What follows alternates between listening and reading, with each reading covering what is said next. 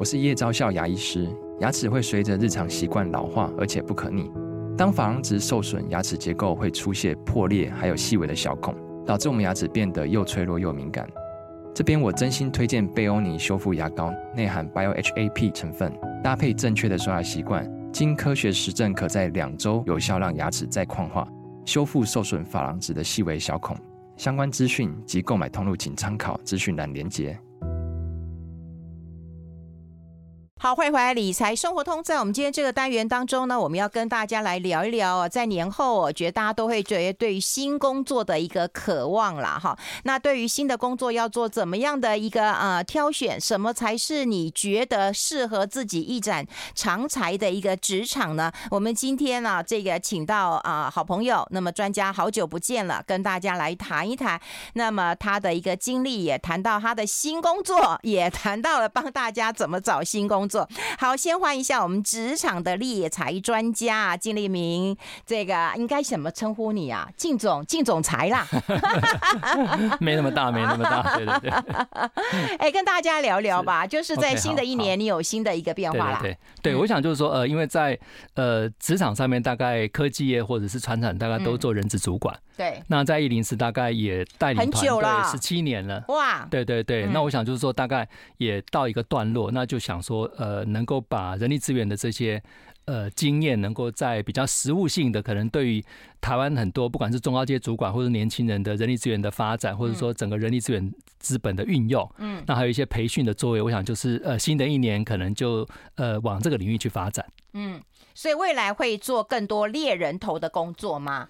呃，我想这一块呃还不会，我想还是对，还是会先针对人力资源的一些现象哦。对，我想这个部分，我想还是去做一些梳理，能够做比较深的探讨，可能会对企业或者是做对人才，我想在这方面的价值可能会高一些。嗯，哎，那我们要先跟大家来探讨一个问题，因为你带来你的新书嘛，我们也贴在粉丝团当中，让大家同步看到了哈。那我觉得这一两年从疫情过后之后了哈。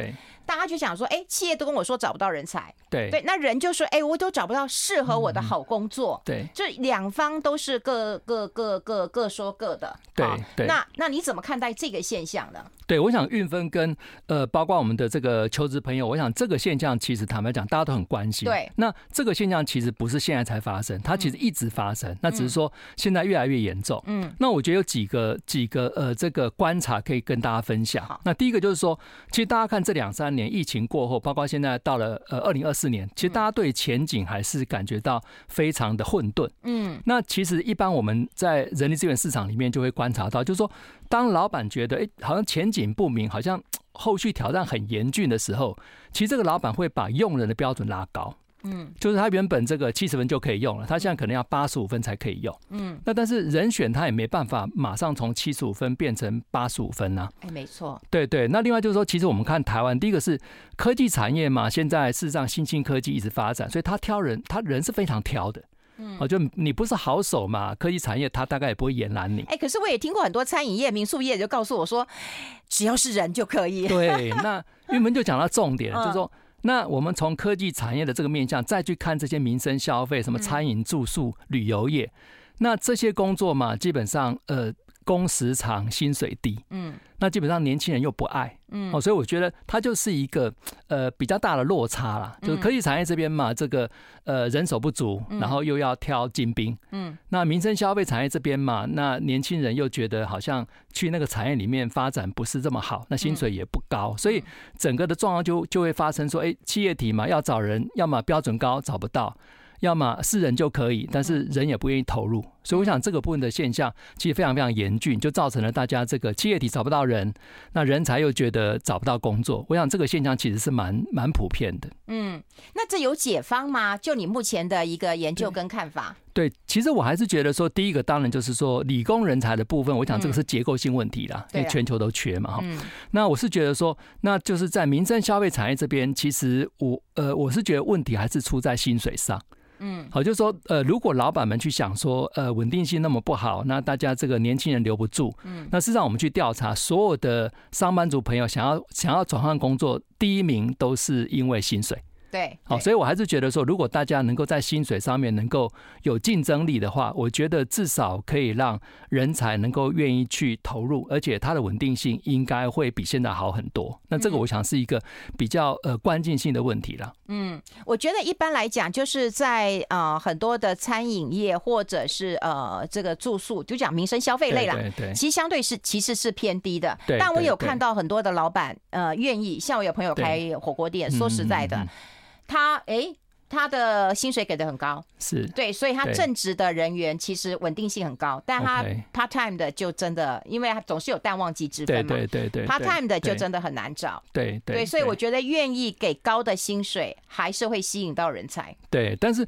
呃呃，还有一个比较大的这个问题，就是说，因为台湾的腹地很小，所以这些民生消费餐饮业，事实上我们常讲说，你真的有一点规模，从台湾头到台湾尾，三百家店就结束了。也就是说，如果他没有办法能够把规模扩大的时候，他也没有办法有足够的获利。嗯，那他如果没有办法足够的获利的话，那人选进去了，不管是他在职涯的发展上，或在薪酬的期待上面，他还是会有一些瓶颈。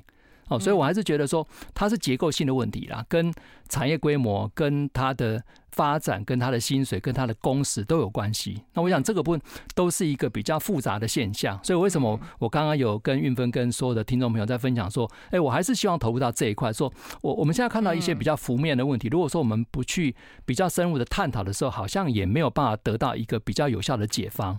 对对对，而且说实在的啊，因为我们刚刚讲过，就是说你给高的薪水，你当然可以吸引一些呃人才。可是对于企业来讲的话，这是一个很大的成本。成本对，这成本又很高。对对对。那你说刚从啊疫情啊解封以来，那他们也很担心，哎，万一再碰到什么？对对对，大家已经像惊弓之鸟。对对对，所以其实是非常的害怕的。对对对对对对，所以我想这个部分当然都是呃，由于到了二零二四年，现在年后大。大家又开始去想要找这个这个新的东家哈，不管是科技产业或者民生消费产业都一样。那我还是觉得说，以今年的状况来讲，呃，跑到现在，我觉得还是蛮混沌的啦。因为基本上，呃，大家讲说科技产业到底今年会不会好？看起来，呃呃，第二季以前应该是不会好。那民生消费产业来讲，即便回温了，但是看起来就是呃，在获利上面跟整个的这些。呃，前景上面好像也还是会有一些疑虑，那尤其是缺工的问题很严重，那你人才不足，就很难让你这个产业能够正常的运作。所以我觉得人才议题，我想今年尤其是现在这个时候，我想应该是所有的老板都还是非常非常担心。那求职朋友。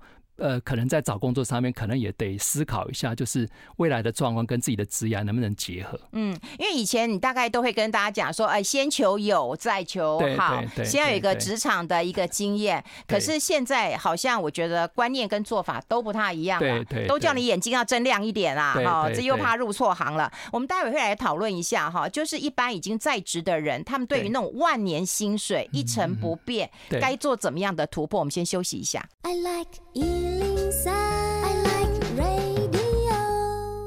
好，欢迎回来理财生活通啊！我是夏云芬啊，在我旁边的就是我们职场猎财专家啊，金立明啊，跟大家来分享他的书，也分享他的经历啊。不过对于很多上班族来讲的话，我就有一个很痛苦的经验，就是说我的薪水万年不变了哈。对。那通到万年不变的时候，说实在的，你接下来看了，水电瓦斯都要涨了，好，这个通膨时代已经要来了。对。我的薪水还是很难涨。好，那如果说要涨薪水，当然几个问题，第一个我就换工作嘛，我会越换薪水一定会增加嘛。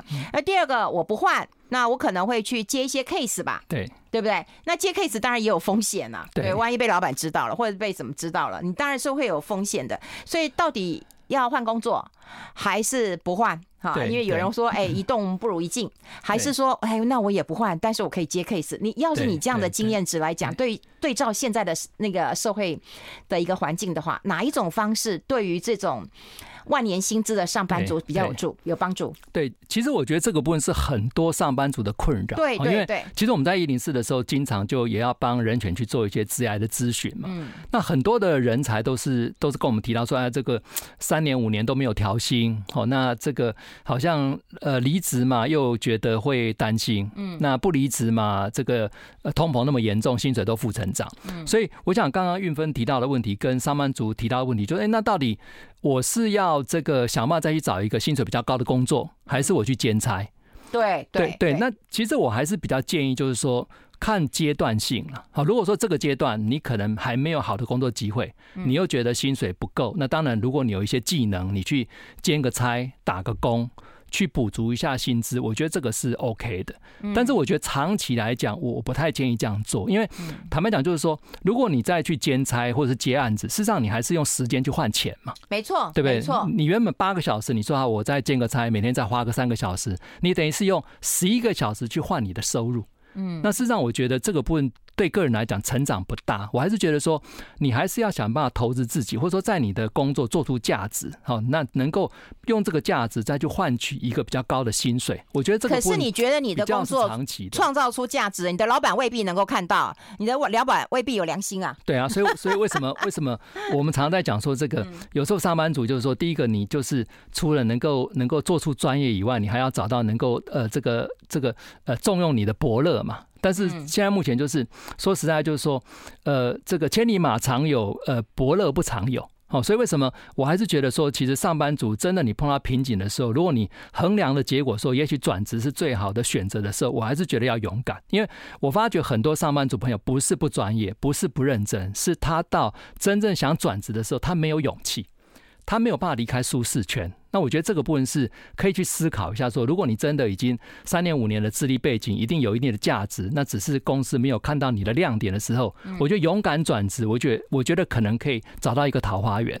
嗯嗯，不过勇敢转职啊，我觉得当然还有很多的客观因素啦。哈，也就是说，是不是有家庭，是不是有一些负担？所谓的负担，可能你有房贷，你你有车贷，你有小孩要养，对，那个就不是我们认为只有舒适圈的议题而已。对对对，其实玉芬讲的就是到了一个重点，就是说，其实每个上班族，我相信大概十个里面七八个难免批评公司，难免抱怨老板，我想这个都会。嗯，但是大家想要离职的时候，就又要回到自己现在的阶段，比如说你到底是有没有家累？那你现在目前如果结了婚又有小孩子，那搞不好稳定是比薪水高还要重要的。哎，对，那你现在目前如果这个呃没有小孩子，或者说你今天可能结了婚没有小孩子，那搞不好到了三十岁、三十五岁，你搞不好找个主管职是重要的。嗯，所以我还是觉得说，大家还是要把你现在碰到的瓶颈，再结合你现在的状况。那另外就是你转职的目的是什么？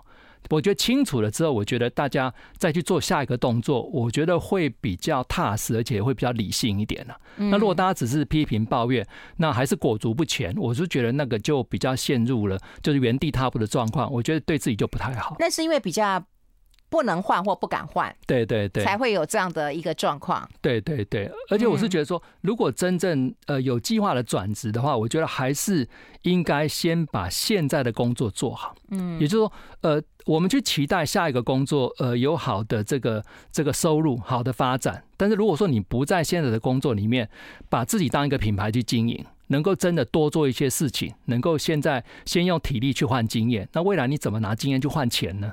嗯，哦，所以我还是觉得说，真的上班族朋友，呃，碰到一些瓶颈，碰到一些呃想要转职的这些这个企图的时候，我觉得大家思考清楚了之后，我觉得他可以找到一个他现在可以做的这个这个重点。我我觉得这样子到最后才会良性循环，不然他就会一直绕在那个圈圈里面。对，我觉得先要盘点一下你的资源到底有多少，你的才干可能要做一下一个简单的表，对不对？我有多少的资源，我有多少的一个本事？对，我现在如果去去换的话，我的风险到底有多大？这个风险我能不能去去去承受？对对对。对，那如果就算我我不成功了，我退下来，我是不是还能够保持我现在的状况？对对，而且而且我都还是建议，就是呃，如果上班族朋友真的要去思考这个点的时候，我还是觉得真的不能用想的，你这你真的得用书面整理出来。哦，要。对，你真的要把你的优势劣势，不管是软实力硬实力都整理出来。那整理出来之后，你就要去思考，那你现在碰到什么问题？那你希望未来能够能够呃突破什么样的瓶颈？那我觉得这样子思考过之后，我觉得呃慢慢的就可以理出一个方向。那个方向也许现在可以达成，也许呃这个假以时日可以达成。我觉得他总会有一个这个努力的目标。哎，那如果说具象化一点，你有没有呃跟大家来分享一下？就是说今天我如果要勇敢转职的话，我要比我原来的薪水大概要。高出几成，我才有这样的一个动力啊。对，很多上班族朋友都会问这个问题。对，那我是觉得基本上一定要百分之十以上。哎，那很少，好不好？我说基本上最少了，就说因为你看嘛，现在一般你看呃，人力银行的调查，每一年调查调薪都是什么三趴、两趴，嗯，对，事实上就是平均就是这个趴数。那你要换一个工作本身来讲，我觉得你至少要一成，也就是说，比如说你现在是五万块，那你换个工作至少要五万五，至少。从五万五起跳，我觉得这个是谈法，不要说只有呃五趴十趴你就换，我觉得那个风险太高了。好，哎，我就跟你讲，我不要不要，我跟你讲，对不起啊。失敬失敬啦！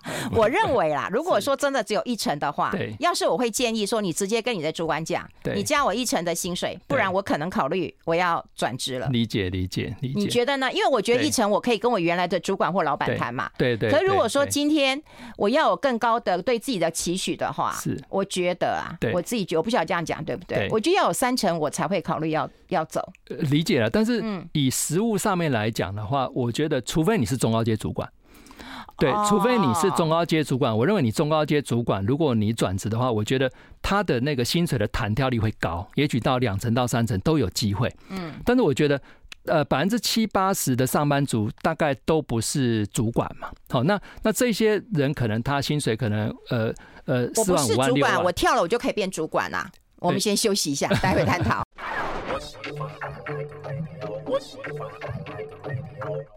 好，我们现场的就是我们的好朋友，我们职场的猎才专家金立明了。我们刚刚也提到过关键点，如果我一直都是一个呃小小员工好了，可是也许我跳我就变变主管了，对不对？在职场上大家都说，哎，帮你摆到。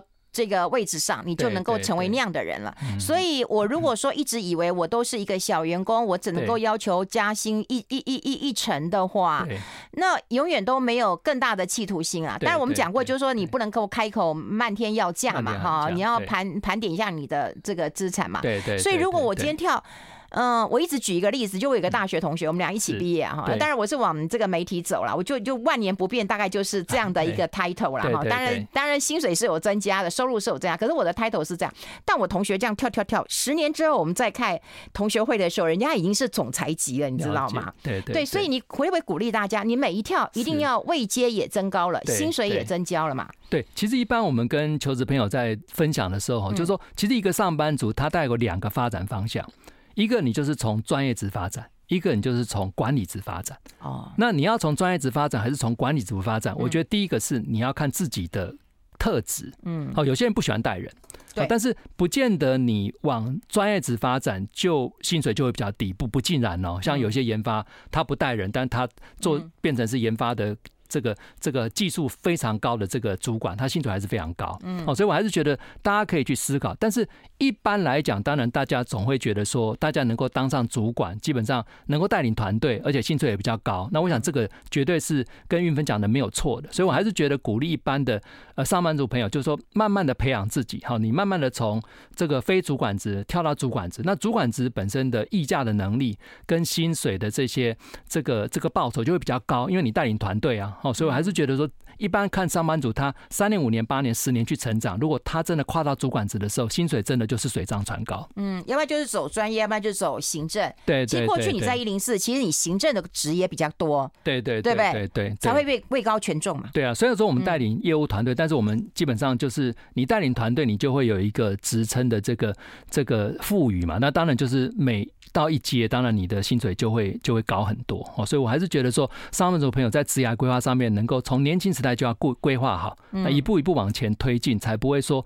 到了三四十岁才会觉得说啊，为什么同事都当了主管，自己薪水还是裹足不前？那这个就就真的蛮遗憾的。哦，哎，那我们来聊一聊，就是说我们当然很多人都是千里马，对不对？那我们希望是伯乐，可是老板毕竟是少的，所以呢，其实市面上也有猎人头的的的的人嘛，哈，公司啊，组织这样子的，那。怎么样找到对的人？他难道他们是有资料库吗？你们都有资料库吗？你们都有一些人才库吗？你们都有后宫佳丽吗？对对，我想就是说，呃，像我这次出的这本叫《猎头解密》哈，那当然我就是非常详细的把猎头的商业模式，呃，这个讲的非常清楚。嗯，那当然就是呃，运芬或者说我们上班族朋友非常关心的说，哎，那到底猎才顾问、猎头顾问他何德何能啊？他他怎么样能够去呃，针对客户的委托就能够找到那个那个对的人？那其实呃，一般来讲，如果这个猎猎头顾问他是一个非常专业的猎头顾问的话，那基本上是会有分产业的啊，比如说他专门帮 IC 设计找人，好，或者说他帮餐饮业找人，好。如果说这个猎才顾问他是非常专业的时候，那他如果在这个产业里面，他能够经营了三年、五年，甚至十年、八年之后，事实上他有一个人脉，就是这些人脉都在他手上。嗯。那另外就是说，像我们在一零四的时候，因为一零四大概有将近九百万的履历表。那这个九百万的履历表，哇，这资料库好庞大，资料库非常庞大。那基本上这些履历表里面有大概将近六六七成的履历表是没有被打开的，也就是这些人选他本身工作很稳定，他不需要把履历表打开。那当他没有把履历表打开的时候，企业体是找不到他的。那在一零四的猎头顾问，他就可以去接触这些呃所谓的被动求职者。哦，所以那这个被动求职者就会是他的来源。那所有的 hunter 公司，它一定会有 database。那这些 database 可能两万、三万、五万、八万，那一零四可能有九百万。那这些人选里面，不会每个人都天天要换工作啊。那猎头的性质，为什么企业体会愿意发比较高的服务费给给猎头顾问？是因为猎头找到对的人，而且是高阶的，高阶的。我们先休息一下，进一下广告，待会继续再聊。I like 好，我们持续跟我们的职场猎才专家金立明好好谈一谈。其实我们在广告时间谈一个议题，我觉得蛮重要的啊，也就是那个经纪人的概念。对对对对对。对，大家都会认为说要找到对的人嘛，所以他大部分猎人头公司，大概就是那种大型的经，就是经纪公司了。对对对对。嗯，然后帮你找到对的人。可是他们当然有佣金的收入，不过佣金收入是来自于委托公司给你，企业体给。对，不是抽，不是像我们，比方说我们要去租房子，对不对？对。那那。那那我是租客，对，租客要付，我就要付这个钱，对对对对对对对，那他不是，他是跟公司拿，因为公司需要这样的人嘛，对对。那你觉得？到底是不是副总级的需要经纪人，然后这一般人都不需要经纪人啊？对，其实我呃这本呃猎头解密里面我就有去阐述呃这个问题哈。那其实我在一零四大概十七年带领猎才团队的过程当中，我就发觉一个现象，就是说，哎，猎才的对象越来越年轻了。嗯。啊，包括现在目前就是一些呃这个呃研究生或者是说大学生，如果他资历背景比较好的，嗯，那我觉得很多外商公司甚至很多新创公司，他也很愿意为委托猎财顾问去把他找到对的年轻人，所以很多的年轻朋友真的，一毕业就找猎头，这个这个现象在我五年、十年以前没有发现过的。所以，所以我才会觉得说，未来真的人人都会有经纪人的时代，应该会快要到来了。因为一般就是年轻人，如果说像我教大四他们毕业了，他们就去投履历嘛，是对不对？对对对。可是现在有年轻人，就是我不投履历啊，我直接找经纪人，就是我想要找什么样的工作，你帮我找找看。对，因为现在目前其实很多的公司行号，他会希望找到特质比较好的年轻人。哦，所以现在很多元，现在很多年轻人，实际上你不要看他年轻哦，嗯，他基本上他的积极度。他的灵活度，甚至他的这些呃创意是非常好的哦。嗯，所以我还是觉得说，一样还是能够透过猎头找到这些人。所以为什么很多的这个公司，他也觉得不见得只找中高阶主管，如果能够找到有潜力的年轻人，他还是愿意用猎头。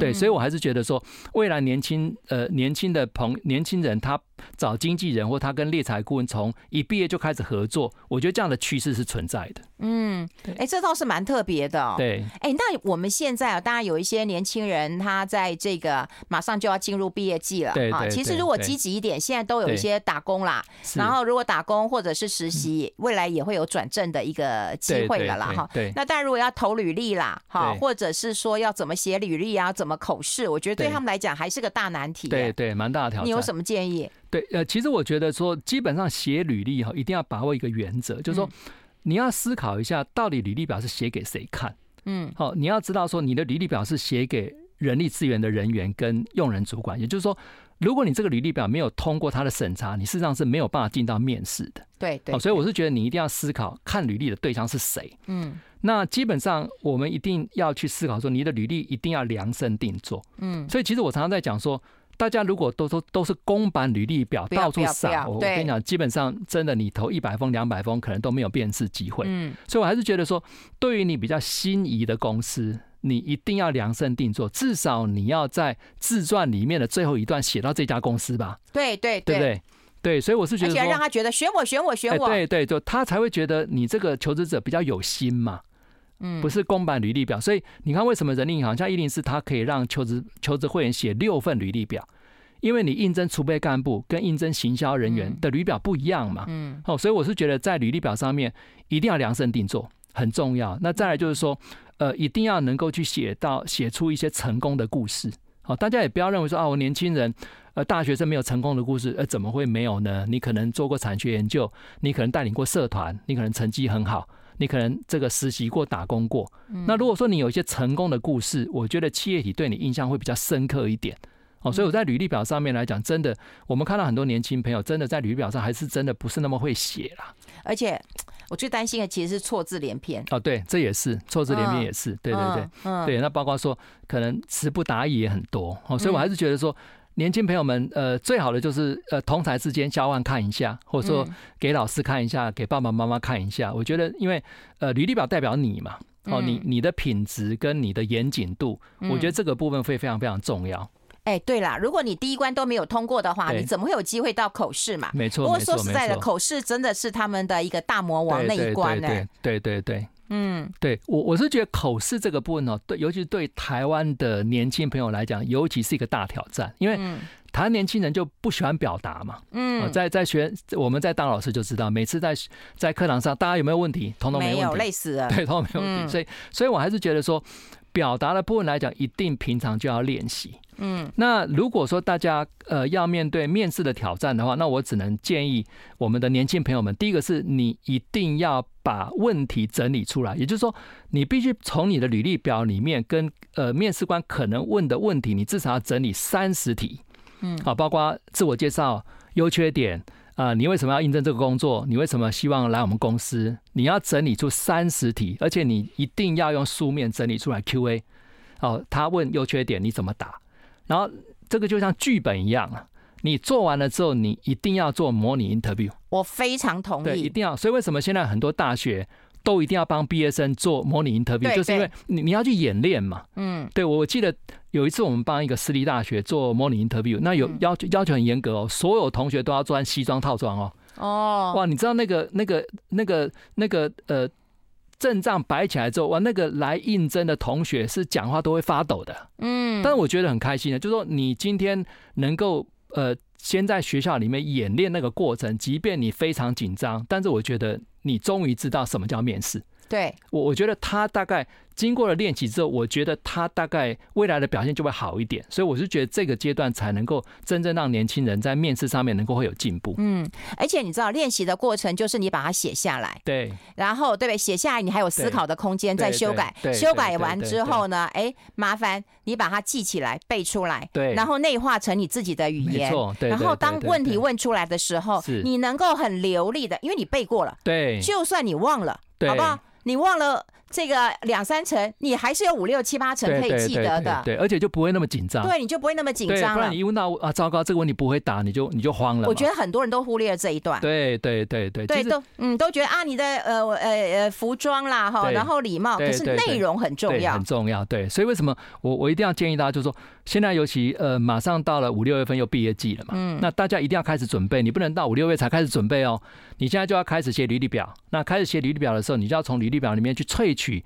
可能很多的问题，然后开始条列，然后一遍一遍一遍的去修改它，嗯，那你才能够有一个好的剧本，嗯，那就像刚刚云芬讲的，那你还得把剧本能够演练的熟练一点嘛，对，内化成自己的东西啊。那第一个是你有了这个剧本之后，你至少不会紧张，嗯，那你不会紧张就会有比较好的表现，嗯，最怕紧张嘛，你一紧张就语无伦次啊。对对对，有人一紧张就会说，对啊，我很希望去 B 公司上班。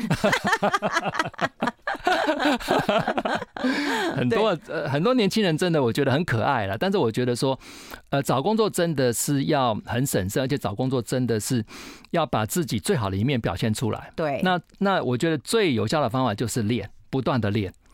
对，你看，你看我们看到很多中高阶主管，他为什么一场面试谈下来能够谈到三百万，谈到五百万？他真的这么厉害吗？没有，他真的很会谈。嗯，那他就是从年轻人一直培养起来的嘛。这么多，这么多的这个这个历练，然后身经百战，过五关斩六将，终于到了他四十岁的时候，谈到了一个五百万、八百万的 offer。哇！那我觉得那个都那个都不是一触可及的啦。所以我还是鼓励年轻朋友们不要认为写履历跟面试是很简单的事情，它是关系你三四十年职业发展的一个很重要的技能。嗯，对，这个一定要一定要把它也一定要正视这个问题。对对对，我还记得我一个朋友，他呃他是我同学啦，我我大学同学啊，对，他也是一个 HR，可是他应征到最后，他又发现，哎，你这年轻人非常非常的优秀，对，然后他就说，那你知道我们公司是做什么的吗？就就。